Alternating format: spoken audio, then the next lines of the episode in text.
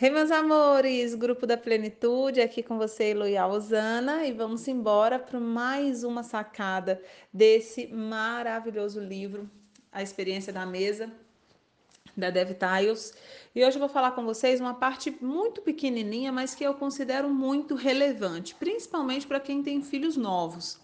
Eu e o meu esposo juntos temos um total de cinco filhos né? Então é algo realmente que faz parte da nossa rotina, do nosso desafio, que é o que? Quando acontece adversidades à mesa, né? A Dev Tiles fala que a mãe dela sempre ensinava que quando o leite derramar, não é para chorar pelo leite derramado, mas sim limpar a bagunça.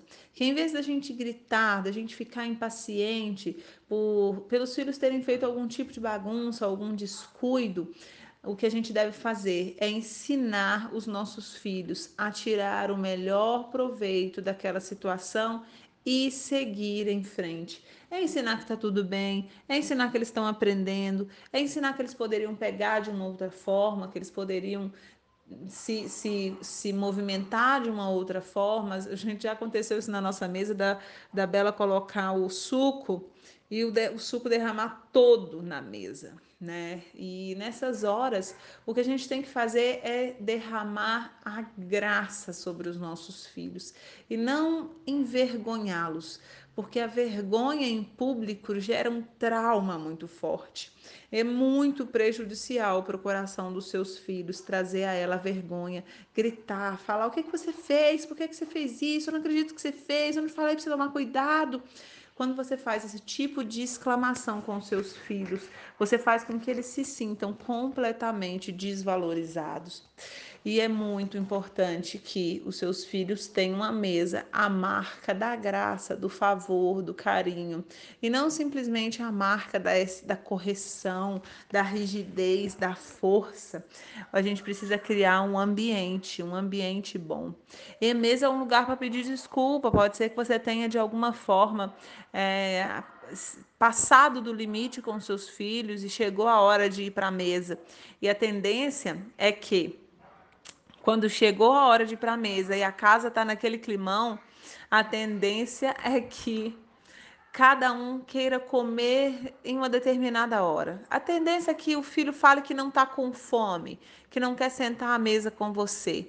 Mas o que, que é importante? É importante que você não abra mão do lugar da mesa, mesmo no dia de conflitos, porque mesa também é lugar de resolver conflitos.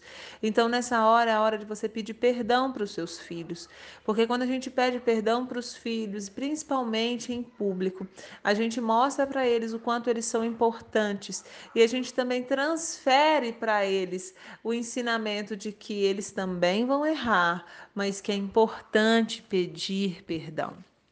Quando seus filhos desobedecerem à mesa, não caia na tentação, eu já errei quantas vezes nisso, de querer corrigir, de querer brigar, de querer discutir ali naquele momento. Não, a mesa precisa ser marcado por um ambiente gostoso, não um ambiente de confusão. Então, não, não, não discuta a mesa. O que você vai fazer é Filho, filha, nós vamos conversar sobre isso depois do jantar, depois do almoço. A gente não vai falar sobre isso agora. Quando terminar, a gente conversa. E aí sim você vai conseguir manter o clima que você precisa manter à mesa, né? Se você precisar fazer uma correção muito forte, faça isso fora da mesa. Se você precisar depois colocar de castigo, faça isso, mas faça isso fora da mesa. Depois que você sair da mesa, você conversa sobre isso com os seus filhos. E caso uma criança seja extremamente agressiva, esteja extremamente agitada à mesa, é importante que você retire essa criança da mesa, leve ela para um lugar a parte onde você vai ficar a sós com essa criança. Senta com essa criança, abraça essa criança por 40 segundos. Isso vai acalmar o batimento cardíaco, vai liberar a ocitocina, que é o hormônio do amor, e essa criança vai se sentir acolhida. Às vezes muitas crianças fazem esse tipo de pirraça à mesa porque se sente completamente excluída da conversa. Né? Então é importante você entender a necessidade emocional dos seus filhos. Olha no olho, conversa, repreende, educa fora da mesa. A mesa você volta para lá e mostra para ela que ali é um lugar de comunhão, ali é um lugar de interação, de receptividade, é um lugar de amor. Nunca permita com que os seus filhos associem a mesa a um lugar de punição. Nunca permita que os seus filhos se levante da mesa com raiva e saia da refeição. Nunca puna os seus filhos e tire ele da mesa. Nunca puna, nunca puna os seus filhos e tire deles a mesa com vocês. Não é, não é sábio da sua parte castigar uma criança tirando dela o direito de almoçar, de jantar junto com a família. Isso não é, isso não é amor. Isso é trauma. Existem outras formas de correção. Que Deus abençoe vocês e dê a vocês a sabedoria, a sabedoria que esses ensinamentos, eu sei o quanto é duro, porque eu sei o que é ter filhos.